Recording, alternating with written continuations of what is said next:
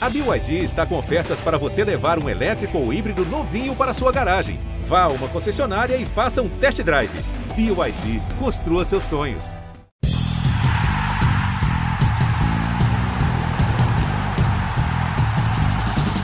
Salve, salve, povo da areia! Estamos de volta com Match Point Beach Tênis, o seu podcast do esporte que mais cresce no Brasil uma vez mais com meu parceiro Narc Rodrigues.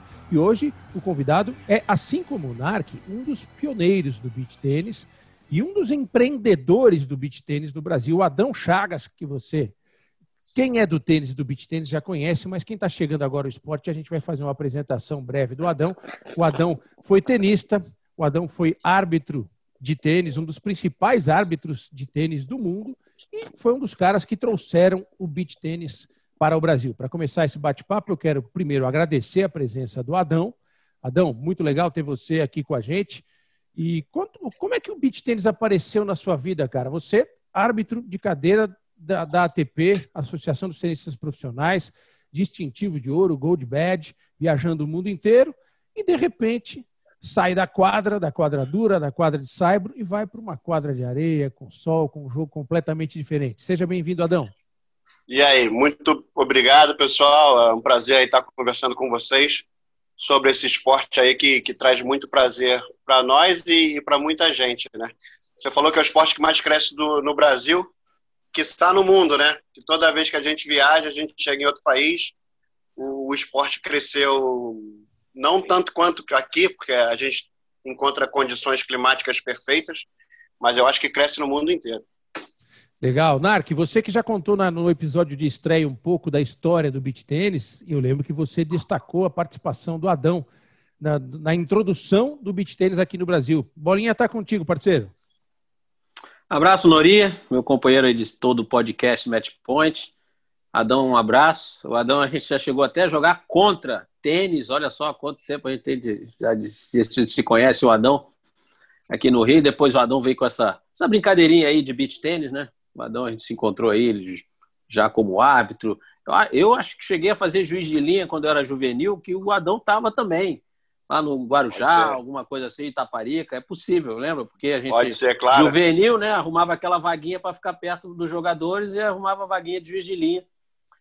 Então, muito legal o Adão estar tá aqui. Você, na sua abertura aí, citou em relação aos pioneiros. Acho que você. Eu nem entro nesse saco aí. Eu entro daqueles que já jogam há algum tempo. Pioneiro, pioneiro é o Adão e mais umas pessoas aí que ele vai contar a história para gente. Esses realmente foram os, os desbravadores, vamos dizer assim, do, do beach tênis aqui no Brasil, que hoje é essa potência aí. Então, eu vou pedir aí na abertura, Nuri, se você me permite, que o Adão, claro. obviamente, faça aquele resuminho aqui. É, como é que é aquela história, aquela minha dúvida, quem estava conversando fora do ar? Como é que veio essa história? Porque eu sei essa história, teve um torneio fora do Brasil, que só tiveram você e mais três brasileiros, depois você dá os nomes. Mas como que tá. vocês chegaram nesse torneio? Como é que vocês surgiu o convite? Como é que vocês acabaram lá na Itália jogando esse campeonato? Tá, eu vou responder você e a Noriega.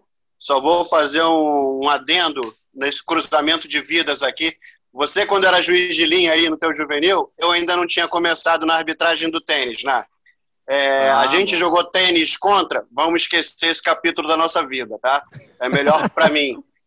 E, e, se você não lembra, eu fui seu preparador físico com o Souza no Flamengo quando você era profissional de tênis. Ainda tem esse Olha detalhe. Só. É, bom, pergunta sobre beach tênis, que é para isso que a gente está aqui. Nessa época que eu viajava com o tênis, eu fiz um torneio em Kitzbühel, não sei nem falar, mas eu estava lá na Áustria, e eu fui fazer um jogo na quadra central, e do escritório para a quadra central, o escritório da TV, eu passei por uma quadra de beach tênis. Isso em 2000 e muito pouco, 2003 talvez. É, e achei aquilo maravilhoso. Criança jogando, você já via que era muito fácil jogar e, para quem não sabe, lá é uma estação de, de esqui, de neve, não tem nada a ver com praia. E eu achei aquilo um absurdo de fantástico. Falei, cara, vai pegar muito no Brasil. E já idealizei a coisa, tudo na cabeça, vai ser muito bom. E nunca mais pensei no assunto depois daquela semana, porque com a ATP, viajando de um torneio para o outro, esqueci. Aí, já entrando na resposta, quando chega em 2008, o Leopoldo Correia, que toda entrevista minha eu vou citar esse cara, que ele é o pai de tudo, vocês vão entender por quê.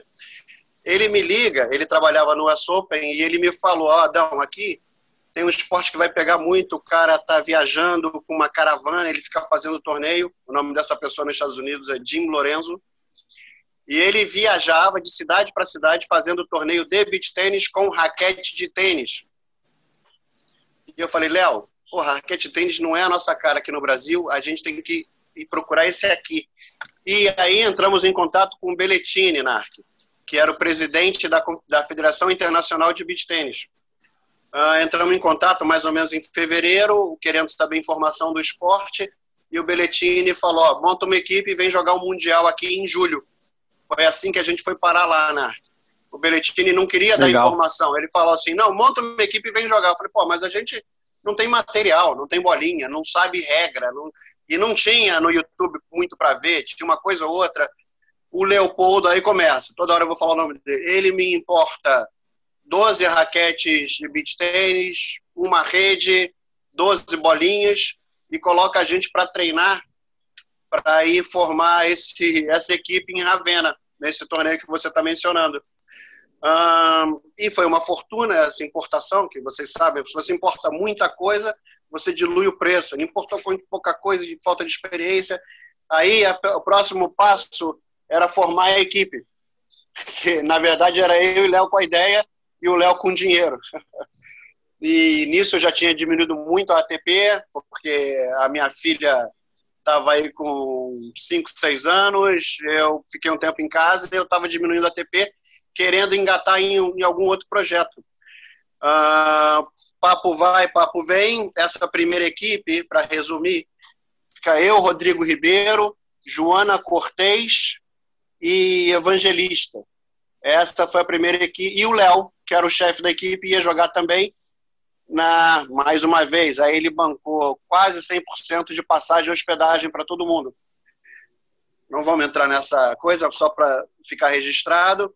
Na hora da viagem, foi eu, o Rodrigão, Rodrigo Ribeiro, a Joana, que desponta aí até hoje é, como uma das melhores jogadoras aí do Brasil, talvez do mundo, e a Evangelista, que acho que hoje em dia dá, dá aula e dá, dá bastante coisa. O Ribeirão, que está meio fora do beat tênis. O resto continua até hoje. Uh, fomos lá, ninguém sabia jogar nada. E o bacana é que a gente chega num sábado e o torneio por equipe era no outro domingo. E lá, é, é outra realidade, milhões de quadra, praia inteira, 98% das quadras são de beach tênis, e a gente jogava torneio todo dia. Torneio de simples, aí lá é uma, uma curiosidade pra gente, Noriega né? Lá, não sei como está hoje, mas nunca existiu esse negócio de categoria profissional A, B e C. É tudo ou aberto ou por idade. Então eu chegava, por exemplo, segunda-feira, eu jogava o Open, que é o profissional deles, de simples. Aí o torneio começava às 9 da manhã. Quando dava 10, eu já estava eliminado. Aí 10 e meia eu entrava no acima de 20 anos. 11 e meia eu entrava no acima de 25. Uma da tarde eu entrava no acima de 30. Então, isso aconteceu a semana inteira, com simples, com dupla mista. A gente treinou a semana inteira. No final da semana, a gente estava super treinado e acabamos ficando em terceiro nesse Mundial, no Mundial por equipe. Aí, quando a gente volta, a gente. A ideia era essa, né? Trazermos o, o know-how do beach tennis para o Brasil. Eu acho que a Joana estava em São Paulo, tinha uma ideia de desenvolver lá, cada um num lugar. Aí, nessa nossa volta, muita gente se involucrou, né, se encantou ali no, no, no, início e ajudou a gente a divulgar.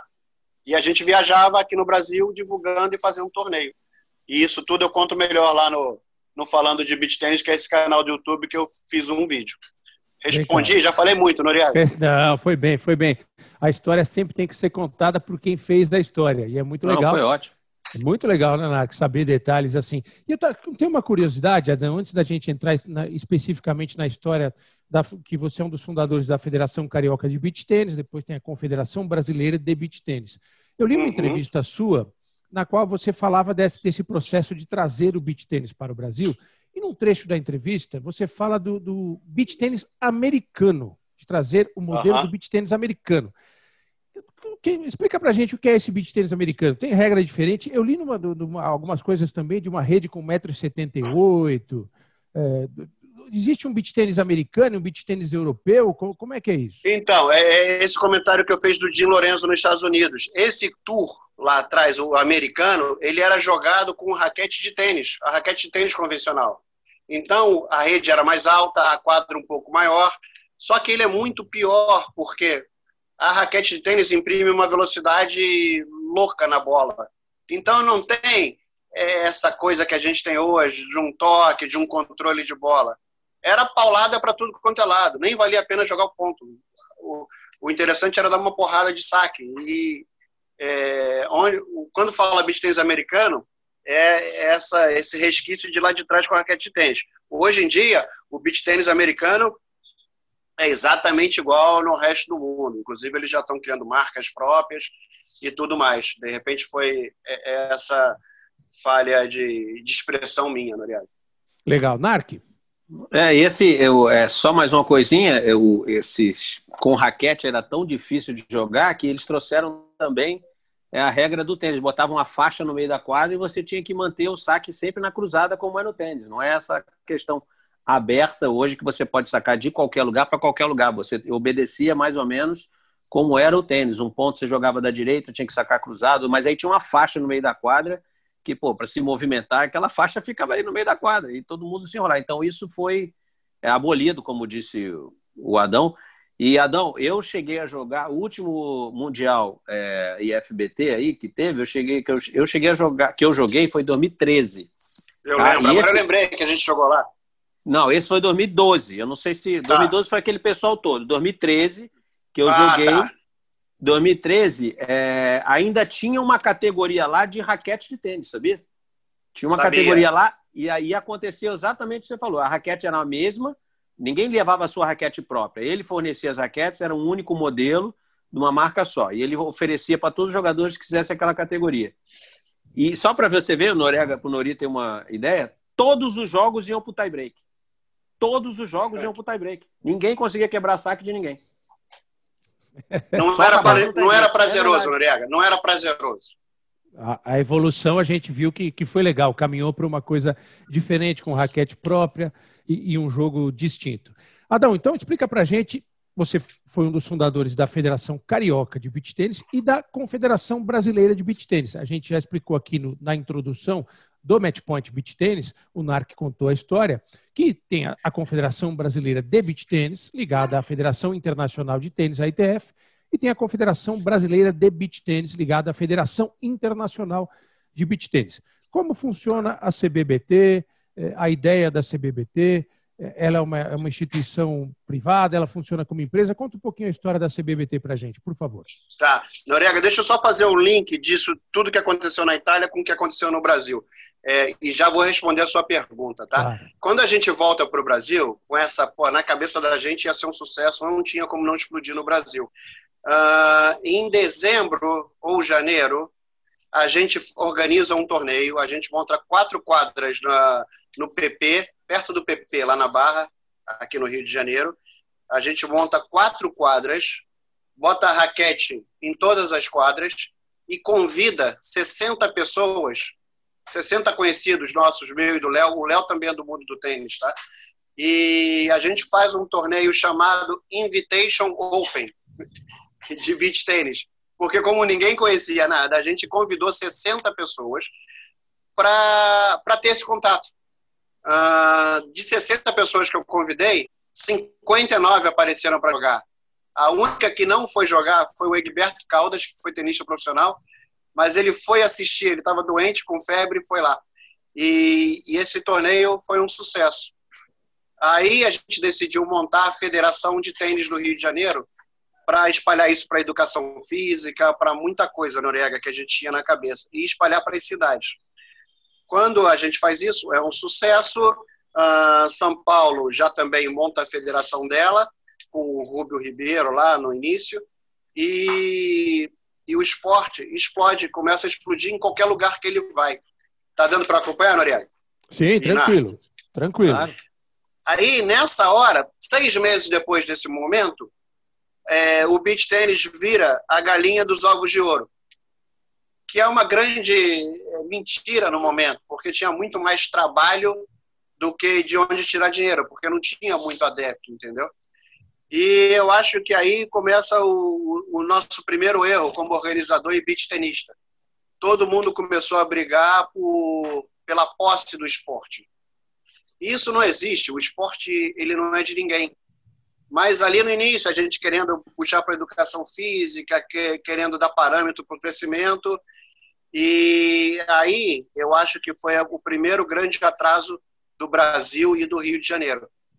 Só como observação, essa primeira vez que eu fui em Ravena trazer o esporte, assim que eu cheguei no torneio, eu encontrei o atual dono do torneio de Aruba. E o papo foi, opa, excuse me, excuse me, não, você primeiro, por favor, o que você está fazendo aqui? Aí ele falou, não, eu venho de Aruba, eu quero levar o esporte para Aruba.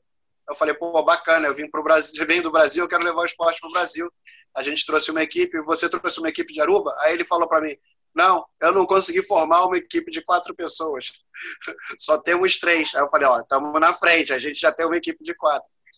E hoje em dia, a gente vê como Aruba está. No torneio dele, tamanho. ele bota mil pessoas, hoje em dia. Mais de mil, né? Mais de mil. O último torneio tiveram 59 quadras lá. E, claro, aqui a gente ganha em número de, de população. Mas eu acho que o Bichês tem muito espaço para crescer. Aí a gente monta a federação, e monta a confederação, Noriega. E, é, para a gente continuar o papo em outros aspectos, uns dois, três anos depois, eu abandono o barco e o Léo também abandona o barco. O Léo está morando fora agora, eu acredito. E o Bistencho seguiu crescendo, sem a gente. É, é, porque a gente não conseguiu fazer da maneira que a gente fez. Quando você fala que hoje eu sou o presidente da, da CBBT, fazem dois anos e meio, três anos, uma pessoa começou a tocar a Federação Internacional de Beach Tennis aqui no Rio de Janeiro, que ele é o meu vice-presidente lá em, em, São Vicente, é, é, o Jorge. E hoje em dia a gente está tocando com uma cabeça um pouquinho diferente. A gente vê a importância dos torneios, a gente sabe que isso é o playground da galera, mas a gente está muito focado em, desenvolver o beach tênis. Por exemplo, o juvenil que joga o nosso torneio, a gente não cobra inscrição a gente está fazendo, é, é, tentando divulgar escolinhas no Brasil. Em São Vicente, esse meu vice ele tem uma parceria com a prefeitura, eles têm quatro quadras iluminadas lá e a aula de beach tênis é de graça. A pessoa, além de ter um lugar para jogar, ele tem como desenvolver. Então, a gente tem essa pegada de torneio, a gente aceita e quer parceria, de quem quer fazer o torneio, a gente não cobra praticamente nada, esse negócio de percentagem. Então, mas é, só para pontuar, eu não sou contra nenhuma entidade, nenhuma aglomeração, nenhuma associação. Faz, joga. O negócio é o esporte ser jogado, entendeu? É, a gente tem o nosso calendário, é, eu, depois a gente fala disso, a gente olha para profissional, a gente tem o nosso Mundial, que ele ficou sendo jogado um tempo na Espanha, e agora esse ano ele volta para a Itália, para Sardenha, em setembro. Mas a gente tem outras, outros focos aí também que a gente vê tão importantes quanto. Ótimo, Narc, vamos seguir nessa linha, nessa trilha aí da, da, da de, de, CBBT, calendário, organização, que eu acho bacana. É, eu acho muito legal isso aí que o, que o Adão falou, porque durante muito tempo passou-se a imagem de que havia uma briga, uma disputa, uma rixa quando na verdade. Mas havia. Que... É, mas você sabe, mas você sabe, cara. Olha tô brincando, só, eu... tô brincando. Não, eu vejo, eu vejo assim. Havia, mas acho que foi falta de sentar numa mesa, todo mundo com o espírito desarmado e resolver isso, entendeu? Porque de uma maneira consciente. Vamos dizer, eu acho que por causa desse, dessa coisa, essa questão que você falou assim, de quem, quem era que era dono do esporte, entendeu? Acho que se todo mundo desarmasse, acho que todo mundo poderia conviver de, de numa maneira, vamos dizer assim, pacífica. Como você falou, é um playground. Todo mundo vai jogar, joga aqui, joga ali, joga o que quiser, sem obstrução, sem proibição, entendeu? Então, não sei, é porque às vezes é como você falou, a, existem as entidades, né? Só que as entidades, elas, cada hora, elas mudam de presidente, de vice-presidente, mudam de diretores, entendeu? Então, eu acho que pode entrar sempre uma pessoa, ou você dentro, você encontrar alguém que consiga, de certa maneira, uma negociação, uma, uma, vamos dizer assim, a convivência pacífica e que todo mundo possa jogar tranquilamente. Eu não sei você, mas eu, por exemplo, eu interpretei, eu interpreto, né? Interpretei como, por exemplo, um, um sinal, vamos dizer assim, de, de, não é pacificação, mas um sinal assim de que, poxa, olha, vamos seguir em frente e esquecer tudo que passou. Um torneio que teve há pouco tempo atrás em Belo Horizonte, da CBBT, um torneio um grande, não, não fui. Foi um torneio grande que teve lá, tá? E, e uma boa parte da promoção do torneio, e era um torneio CBBT, né? Que, ou seja, que não é da CBT, não é linkado com a ITF. E boa parte da promoção do torneio foi em cima da participação do número um do mundo da ITF, ou seja, da CBT, ou seja, do outro lado. E boa parte da promoção desse torneio foi em cima desse cara. Então eu interpretei isso como um, um sinal. Olha, gente, estamos aqui, pô. Vamos jogar, vamos participar, é todo mundo, entendeu? Eu achei legal isso. Então, acho que isso aí são águas passadas, acho que a gente tem que olhar para frente mesmo e cada um seguir a sua maneira. E, cara, eu gostei muito da expressão que você usou, é o playground da galera. Todo mundo vai jogar aí. Sabe, sabe Narc, Adão, antes do Adão responder sobre isso, tem uma questão que, que é muito legal de trazer aqui, dentro desse clima, e, e um depoimento até. Eu, eu conheço atletas com os quais eu jogo, ou joguei, que por terem jogado em uma determinada época torneios da CBBT, eles eram entre aspas, vamos dizer assim, banidos ou deixados de lado em torneios da CBT. Isso aconteceu com alguns atletas. Eu ouvi desses atletas. E é bom saber que isso não acontece mais. É, e, e, com esses mesmos atletas com os quais eu conversei, com os quais eu continuo jogando, isso não acontece mais, não tem mais essa divisão. Então, para o Adão responder sobre todo esse processo, eu trago essa, essa experiência de, de ter ouvido, depoimento de ter ouvido, aí a parte não só do, do, do peladeiro de beat tênis, mas do jornalista também, de trazer esse depoimento, essa informação. É isso mesmo, né? É isso mesmo. É, teve esse problema aí quando eu falo que é, todo mundo queria ser o dono do esporte. É, os, os, nossos jogadores que jogavam nosso torneio eles eram banidos de jogar em algumas outras entidades. Isso, tomara que não aconteça mais, né? Mesmo porque as pessoas estão entendendo. O que o Narc falou, que lá atrás faltou sentar para conversar, NARC, eu fazia reunião uma vez por semana. Você, você acompanhou um pouco isso. E com os principais jogadores, o Calbucci já estava envolvido, Vini, Gui, Joana, todo mundo tentando conciliar. É que naquele momento foi, foi completamente impossível. E outra coisa que a gente esquece um pouco aqui, Núria, que assim, é muito bacana torneio, eu adoro. Hoje em dia eu estou jogando com a minha filha. Cara, que coisa divertida. Eu vejo alguém do outro lado da rede, eu quero ganhar. Então a gente tem esse, essa brincadeira da competição. Mas o beach tênis é muito maior que isso. Ele é maior que torneio, é maior que entidade. Tem muita gente, muito, muita gente jogando que não sabe nem que tem torneio. Entendeu? Então eu acho que a hora que a, que a gente vai engrenar é a hora que o beach tênis ele se tornar igual uma Fórmula 1. Que a pessoa tem prazer em parar, em assistir e não é todo mundo que joga, e quem joga se diverte mais ainda, entendeu? Eu acho que esse é o caminho que, que a gente tem que tentar trilhar. Que o esporte ele vai crescer sozinho, a gente atrapalhando ou não, entendeu? As ideias são diferentes, e que bom que é assim. Sem dúvida, até para uma questão legal de explicação, né? Eu estudei muito isso como jornalista.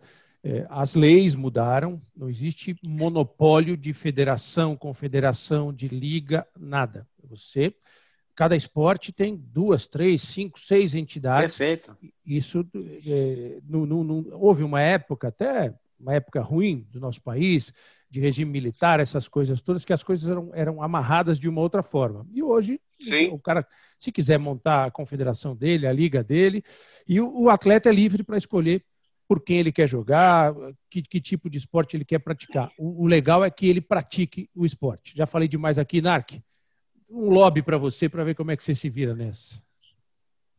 Não, olha só, tudo que o Adão aqui está falando legal, eu estou curioso para saber. Eu, eu, eu, sou testemunha de algumas coisas que o Adão falou aqui e que você também falou. Eu, por exemplo, quando fui técnico da seleção, também a gente tinha alguns treinos, né, que a gente marcava antes de alguns torneios grandes, que a equipe se encontrasse, eu chamava alguns jogadores para treinar. Eu já tive que cortar um jogador que eu chamei para treinar, para treinar, não era nem para jogar alguma competição, porque ele havia participado de um torneio de uma outra entidade.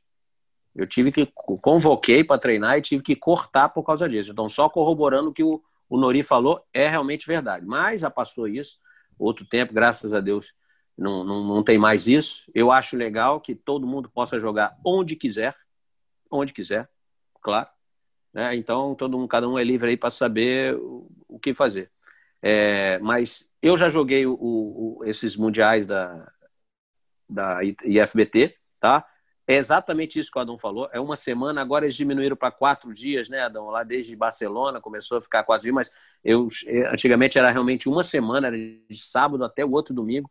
E aí você jogava 35, 40, 45, 50 anos, jogava simples, dupla mista, a sua dupla. As categorias eram Open e que seria profissional, mas poderia todo mundo se inscrever, e a categoria amadora, era um amador também aberto, né? Então, é sempre muito legal. E, e, e, eu não me lembro de ter jogado com premiação em dinheiro, Adão. Quando eu joguei, sempre a premiação foi em brinde, raquete, bolsa, uhum.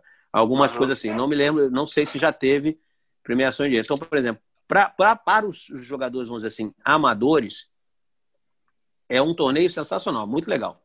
Muito legal de jogar. Agora, infelizmente, diminuiu. Né? São quatro dias só, mas quando era uma semana, é isso que o Adão falou. Você chegava lá 10 da manhã e até o final do dia já tinha feito 33 partidas em quatro categorias diferentes. Era um monte de jogo. É muito legal. E voltou agora para a Sardenha. Aí eu vou até perguntar para o Adão. É, o Berettini voltou, ele, eu senti que ele estava meio cansado de tocar as tá. coisas, ele negou ali meio que na mão do espanhol, ou agora ele assumiu Exato. de novo com essa volta para a Itália? Como é que anda as coisas? Então, para o público entender, quem é Belletini? Belletini é o criador do esporte, tá? Aí, Noriega, quando ele criou, todos os jogadores eram uma bandeira só, era um guarda-chuva só. Ah, esse Mundial que eu fui lá em, em Ravenna, quando o NARC foi, eu acho que já estava diferente, mas eu peguei uma. A quadra central eram quatro quadras, uma do lado da outra, cercada por arquibancada, e embaixo da arquibancada era como se fosse um shopping todas as marcas vendendo raquete, camisa, munhequeira. Cara, era uma grande festa. Você pegou esse formato, Narc, de quatro quadras juntos? Eu peguei, peguei não, com uma quadra central cercada ou du... não, perdão, era uma sequência de quatro quadras, mas uma do lado da outra isso. seguidas. É isso, e aí é isso. mais e uma arquibancada em volta dela toda, mas a parte externa não era embaixo da arquibancada. Eram umas umas quatro, cinco tendas ali, tipo vendendo os artigos, né, os equipamentos. Mas eu cheguei a pegar assim. Mas é aquela história. O meu último que eu joguei foi em 2013 e aí já não estava assim. Eu acho que já, já havia feito uma migração, como você falou. Muitos jogadores já tinham migrado dali para jogar na ITF, aí já deu uma diminuída ali. Mas, por exemplo, 2011 aí até 2012 realmente era bem grande, tinha muita gente jogando. Aí, respondendo aqui para voltar ao tema do Belletini, quando eu cheguei lá, nesses meus dois primeiros torneios, o Belletini ele ficava num trono era uma construção de andaime, ele botava a cadeira de cima, ele parecia um rei. E essa postura dele incomodava muito os atletas. E ele não tinha essa visão muito da competição, do profissional. Então, na cabeça dos profissionais, é, o esporte ficou estagnado aí um tempo. Mas ele pagava para os jogadores viajarem e divulgar o esporte. Era uma outra cabeça. E foi aí que entrou a ITF, como uma coisa mais profissional naquele, naquele formato de circuito de tênis. E o Belletini começou a ficar meio visto como, como obsoleto, como uma pessoa que não ia divulgar o esporte. Quando eu voltei agora, o Belletini ele é como se fosse um presidente honorário ele não manda nada. O John, que é o espanhol, trabalhou para a ESPN, trabalhou para um monte, tem outra cabeça, e ele começou a fazer a coisa num formato agradável, pelo menos visualmente e esportivamente também. Então, hoje em dia, a gente tem o site da Federação Internacional de Beach Tênis, que é bem legal, todo o ranking automatizado, e a pergunta é, o Belletini manda ou não manda? Ele não manda, ele só é informado e agora voltou para a Itália, tá, Narc? Mas o Belletini continua como honorário. Quem está organizando tudo é o Johan. O Johan está é, pegando várias cabeças do mundo, como a gente aqui no Brasil, para divulgar coisas de uma maneira mais profissional, eu trazer um pouco dessa minha visão de ATP. Falando desse torneio de Minas, Narc, só um pouquinho, que é o Basile que organizou lá, eu concordo contigo, é um passo aí em direção a, galera, vamos jogar todo mundo. E complementando a resposta, a gente tinha muito essa visão do, do, da premiação, não era grande coisa. E agora a gente mudou um pouco essa ideia da FBT para melhorar realmente o, o, nosso formato. Que eu eu dou uma palmatória aqui, tinham torneios bem ruinzinhos que não crescia o esporte, e eu ficava desgostoso disso. Então a ideia agora é fazer coisa bem feita, tá, Narc? Inclusive olhando para o profissional também. A gente está com uma ideia de fazer um torneio aqui em maio, que vai ser respeitando aí o Covid, basicamente com transmissão, e a gente vai dar a, a, nossa melhor premiação em dinheiro que a gente já deu na história, que eu não sei quanto é ainda. E a ideia, só corroborando com o que você está falando, a chave principal, esse torneio ia ser agora no passado, só para a gente saber o formato. A chave principal eram de 16 duplas. Oito seriam pelo nosso ranking e oito seria como convidados ou, ou qualifying. Exatamente para promover a coisa de um modo é, extremamente profissional e, e unificando todo mundo. Chega. Alguém fala. Não, tem muita coisa interessante para a gente saber. E é legal, né, Nar, que a gente entrou já no caminho, o Adão foi conduzindo a gente com as respostas dele no caminho da questão do calendário, né? Essa explicação legal é, das diferenças de, de, um torneio da CBBT para CBT, como é que o cara se inscreve num torneio da CBBT, tem um site para informação, e o que, que você é, apresenta de, de interessante, de novidade? Você já falou de um torneio com uma premiação, talvez a maior da história da entidade, da CBBT. Como é que é 2021 no, no radar da CBBT para quem quer jogar torneios da CBBT? Ah, vou responder para quem quer jogar e para quem quer organizar também, tá? Certo. A gente tem um aplicativo que é automatizado que é bem legal. Assim que você se inscreve no torneio, o organizador já recebe lá qual é a categoria, se você já pagou, se está inscrito, e ele até ele tem a possibilidade de sortear a chave, e o organizador ele, ele tem uma dor de cabeça que é tirada da frente dele enorme e facilita para ele organizar o torneio. E o jogador também facilita para pagar. É, isso é um aplicativo ou então no site. Lá no nosso site a gente tem todas as informações do torneio e a partir de semana que vem a gente vai ter, já vai ter esse calendário. O calendário é anual. Esse mês de janeiro, a gente tem um torneio em São Vicente, que tem uma premiação é, baixa, né? acho que é 4 mil reais, mas é só para a gente começar a pontuar para esse Mundial. E tem outro torneio em Porto Alegre, esse não tem premiação profissional, é, premiação em dinheiro, mas tem a categoria profissional. Deixa eu ver aqui a data. Ah, não, é deixa eu só Alegre. tirar uma dúvida. Esses torneios todos aí, eles estão sendo confirmados já é tudo assim, vamos dizer assim, com o pensamento de que a situação do Covid já vai estar mais controlada, ou, se, ou são, por exemplo, em lugares privados, porque a gente sabe que em lugar público, praia, aquelas coisas, está meio proibido a questão dos eventos, né? Está meio difícil de fazer. Então, esses eventos todos estão sendo aí assim, em lugares fechados, e aí o dono está tá se comprometendo com todos os protocolos de segurança, tudo, ou ainda são torneios assim ó, estamos divulgando, mas quem sabe, a gente não sabe se tudo correr bem, não sei o quê, mas a nossa ideia é essa fazer. Como, tá feito, como fez a ATP, por exemplo, que ela vai divulgando o calendário aos pouquinhos daqueles que estão com a situação, de certa maneira, controlada, e aí pode garantir que o torneio vai ser realizado.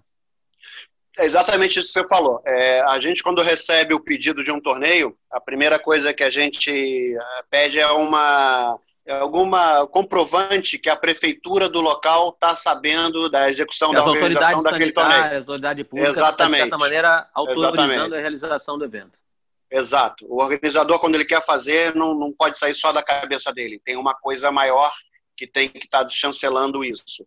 Uh, o torneio do Basílio, em Minas Gerais, que você citou como exemplo, que estava maravilhoso, estava uh, tudo liberado e uma semana antes estava crescendo os casos e ele correu o risco. Hum, mas daqui para frente, eu acho, acho, espero que a gente tenha uma tendência a, pelo menos, é, equalizar a coisa.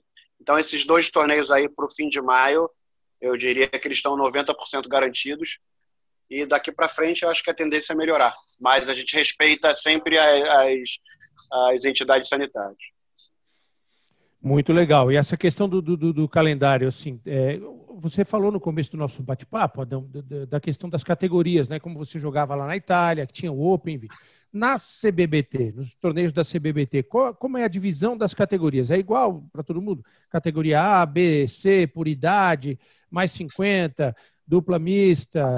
É, como é que funciona na CBBT a questão das categorias do torneio? O cara quer jogar. Quero jogar, eu tenho, a minha idade é 30 anos, mas eu, no nível técnico eu sou B. É tá. igualzinho? Ah, é igualzinho, com, com uma preocupação minha. Primeiro, eu fui o voto vencido nisso, Noriega. Eu acho que eu fui o voto vencido, só eu votei na minha coisa. Eu nunca gostei desse formato de ABC e Pro.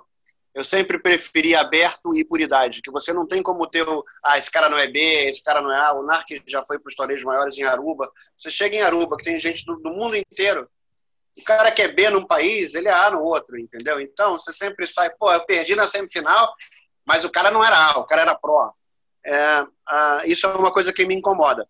E desde o ano passado, é, nesse nosso software, a gente tem um mecanismo que se o jogador ele pontuou, eu não vou lembrar de cabeça, ele fez final, final e semifinal, ele já pontua e ele é obrigado a mudar de categoria, queira ele ou não, entendeu?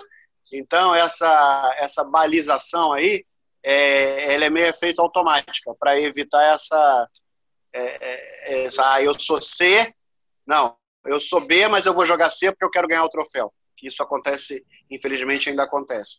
E tem um Master, né, Noriega, que é acima, acho que de 40, já começam a ter as categorias Master, mais 40, mais 45, mais 50. Agora, o resto, uh, aqui é profissional A, B e C mesmo. E as inscrições, como é que elas são feitas? O Narc já jogou recentemente, sabe como é que funciona também? Narc? Não, o lá, o, aqueles lá na Itália, é, esse Mundial aí, eu mandava um e-mail, não, sua inscrição está feita. E aí eu chegava lá para uhum. jogar a primeira categoria e ele ainda mantinha aberta a inscrição para as categorias seguintes, para o dia seguinte, para dois dias depois, três dias depois. Só por curiosidade, vou voltar aqui no tempo. Quando eu cheguei lá na Itália, eu achava isso maravilhoso. Não dá para a gente fazer isso aqui no Brasil, mas é, se o torneio ia começar às 10 horas, e lá o NARC não está aqui para não desmentir, tem aqui, posto 4 de Copacabana, vai ter um torneio. Lá também, eles têm o banho, né? Não é NARC, tem onde os jogadores treinam, e é como se fossem equipes. Banho. Aí eu vejo lá no calendário, ó, quinta-feira tem um torneio tal, começa às 11 horas. A inscrição era até 10 e 15. Você chega às 10 e 15 na coisa, na, na organização, paga a inscrição, 10 e meia eles sorteiam e 11 horas começam os jogos. Então isso era bastante interessante, porque você se programava, aparecia no torneio e jogava. Se você acordasse sem estar afim de ir, você não ia. E era, e era muito bacana, que você estava lá, você escolhe o torneio que você jogava, por idade. Era como o Qualify fazer... antigo, lembra? Da, da ATP. Você chegava, assinava, só que esse você tinha garantia que ia jogar. É, você tá ali, você tá ali, aí você vira para o lado e fala assim, pô, vamos lá jogar na dupla mista? Vamos lá, tá inscrição. Por isso que eu jogava todos os torneios, Noriega, lá, todo dia.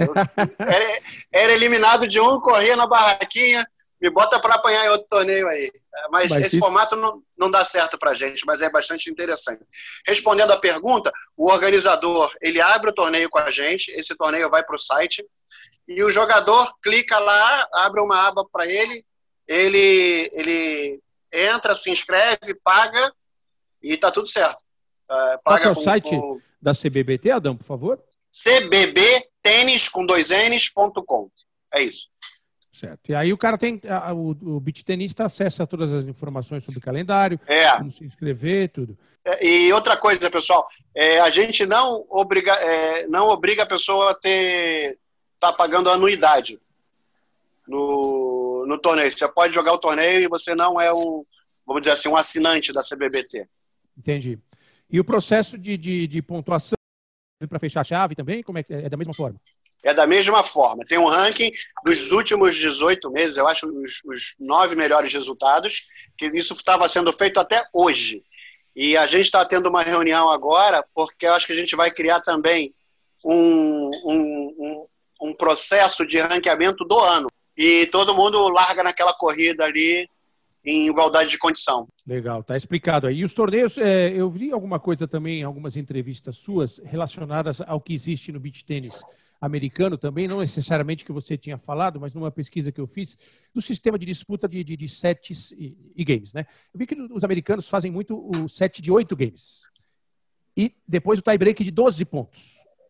Isso não é aplicado nos torneios da CBBT aqui no Brasil. Não. Uh, o que a gente, o que a IFBT faz muito lá fora é que eles fazem um set de sete games. Quando, mas isso somente, Noriega, quando tem aquela fase de grupo. Tá. Sabe? Tem quatro, quatro duplas num grupo e você precisa jogar todo mundo contra todo mundo. E certo. por que, que é feito assim? Porque senão você acaba a fase de grupo, você está morto. Você não consegue mais ir para frente se você ficar jogando melhor de três. Então, às vezes, um set é muito curto, bota sete de sete games. Isso é o mais tradicional. Mas isso é, é, é variável um pouco, tá, Noriega? O que, que é variável? Não é por desorganização. É por simplesmente fato de número de inscritos e número de quadra. Para que o torneio consiga andar sem, sem todo mundo morrer e sem ele ficar travado. Uma vez que ele vá para a fase eliminatória, aí é, é, é, mais é normal, igual o, o nosso evento eliminatório. Legal, Narc, a gente está chegando ao final aqui. Eu já falei demais, companheiro. Deixa você fazer as últimas perguntas aí para a gente eh, encaminhar a despedida com o Adão e encerrar esse bate-papo.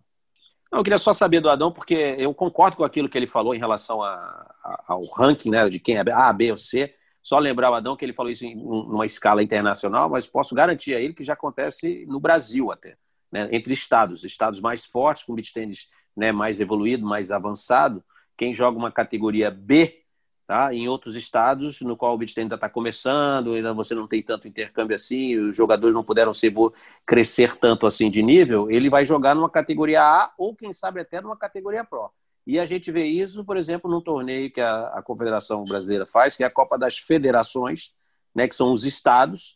E aí você chega lá, ah, fulano é gato. Fulano não pode ser categoria B nunca, mas ele joga por uma federação, um estado que é fortíssimo. Então, nesse estado, ele é B. Só que ali ele está enfrentando um estado que é mais fraco. Então, ali você até pode estranhar. Não, não é isso. E, e, uma coisa que o Adão acha até que participou dessas inúmeras reuniões aí, eu estava numa dessa, numa da, da Federação do Rio, fizemos até uma votação, Adão, não sei se você lembra, lá em Nova Panema, em relação de ser um para passar, fazer um teste de um ranking único, como é o da Federação Italiana, e para poder meio que dirimir um pouco essas dúvidas de quem é A, B ou C. E aí a gente faria por fases, né? Por exemplo, do número do A, do número 1 um do ranking único até o trigésimo, e seria a categoria Pro, um exemplo. Do 31 até o 60, ele seria categoria A. E aí todos os torneios pontuariam de forma para esse ranking. E aí você teria com mais ou menos o ranking ATP.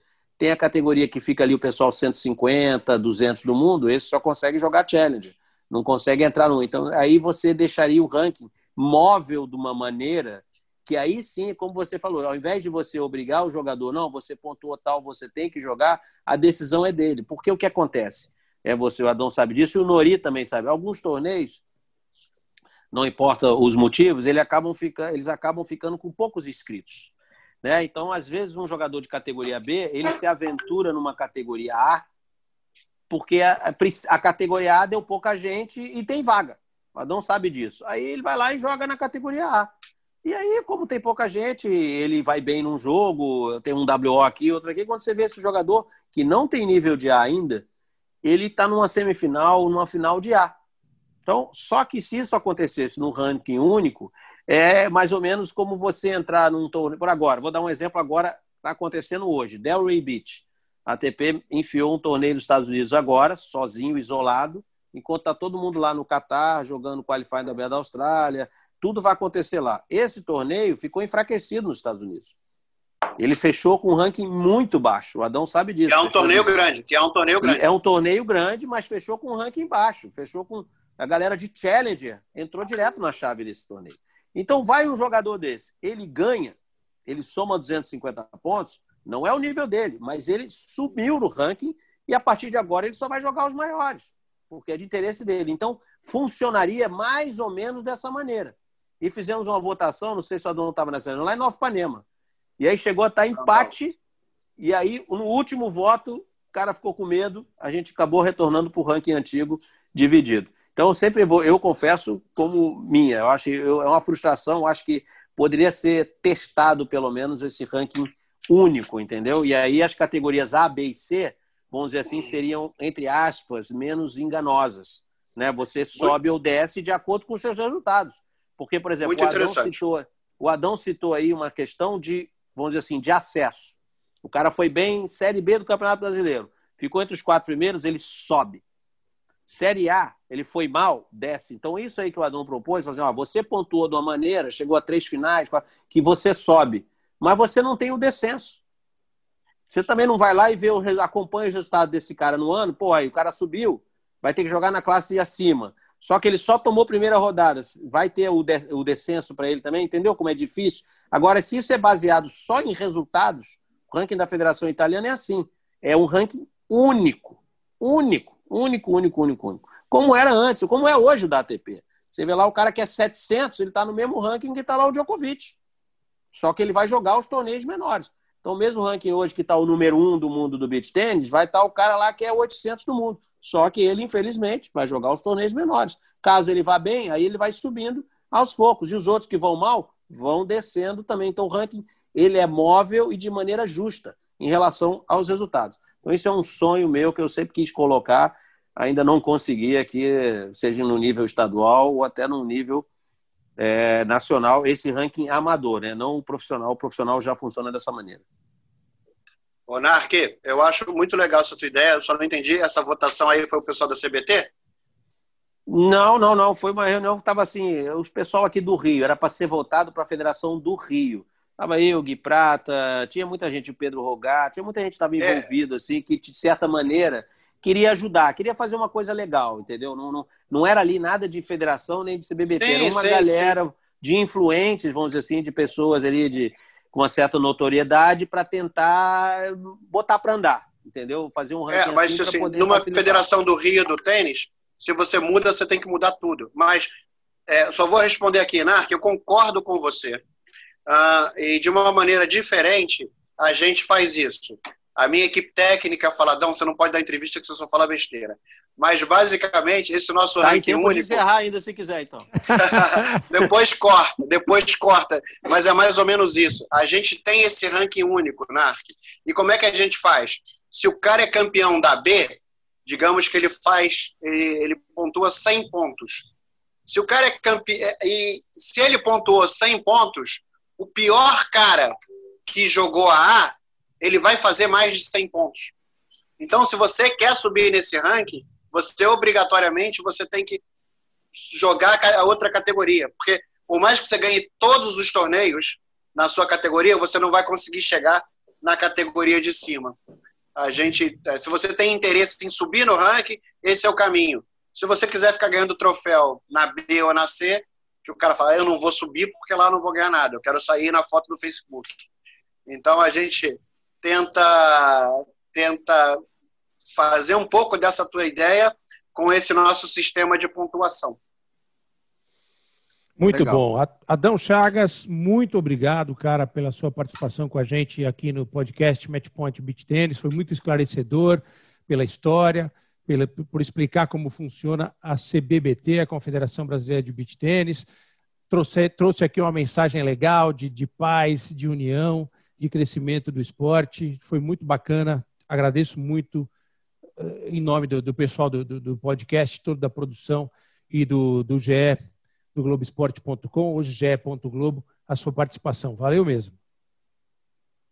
É, bom, eu que agradeço a oportunidade aí de, de mostrar que a minha e a nossa mensalidade, mentalidade, olha eu pensando em dinheiro, mensalidade, é, a nossa mentalidade é de crescimento, é botar o pessoal para jogar. Eu tenho um monte, eu também dou aula, um monte de aluno que nem joga torneio, então eu vejo muito esse lado. E isso que você falou, eu tenho recebido muito e-mail com perguntas, e no final, assim, poxa, mas eu não sabia que vocês faziam isso, que vocês chancelavam o torneio, eu achei que vocês cobravam 50% das inscrições. Não é nada disso. A nossa mentalidade é o esporte crescer, a gente está aberto a novas ideias. O NARC sabe que às vezes boas ideias são difíceis de ser implementadas, mas a gente aceita, tipo assim, uma federação fazer um pouco diferente, é, implantar coisas e, e a gente, quando alguém faz um torneio para a gente, a gente praticamente não fica com dinheiro nenhum.